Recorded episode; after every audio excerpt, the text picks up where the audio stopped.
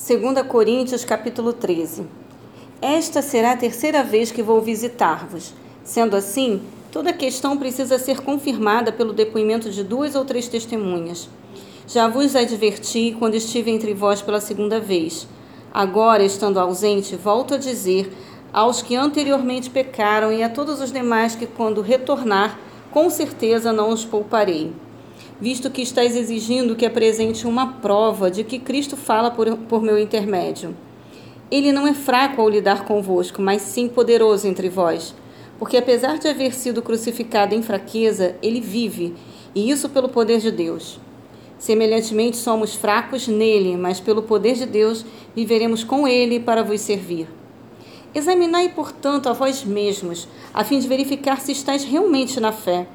Provai a vós mesmos ou não percebeis que Jesus Cristo está em vós, a não ser que já estejais reprovados? Mas tenho a esperança de que compreendais que nós não fomos reprovados. Agora, oramos a Deus para que não pratiqueis mal algum, não para que os outros observem que temos sido aprovados, mas para que façais o que é correto, embora pareça que tenhamos falhado.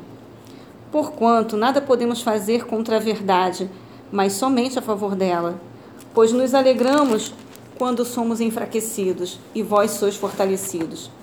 Rogamos por vosso aperfeiçoamento contínuo.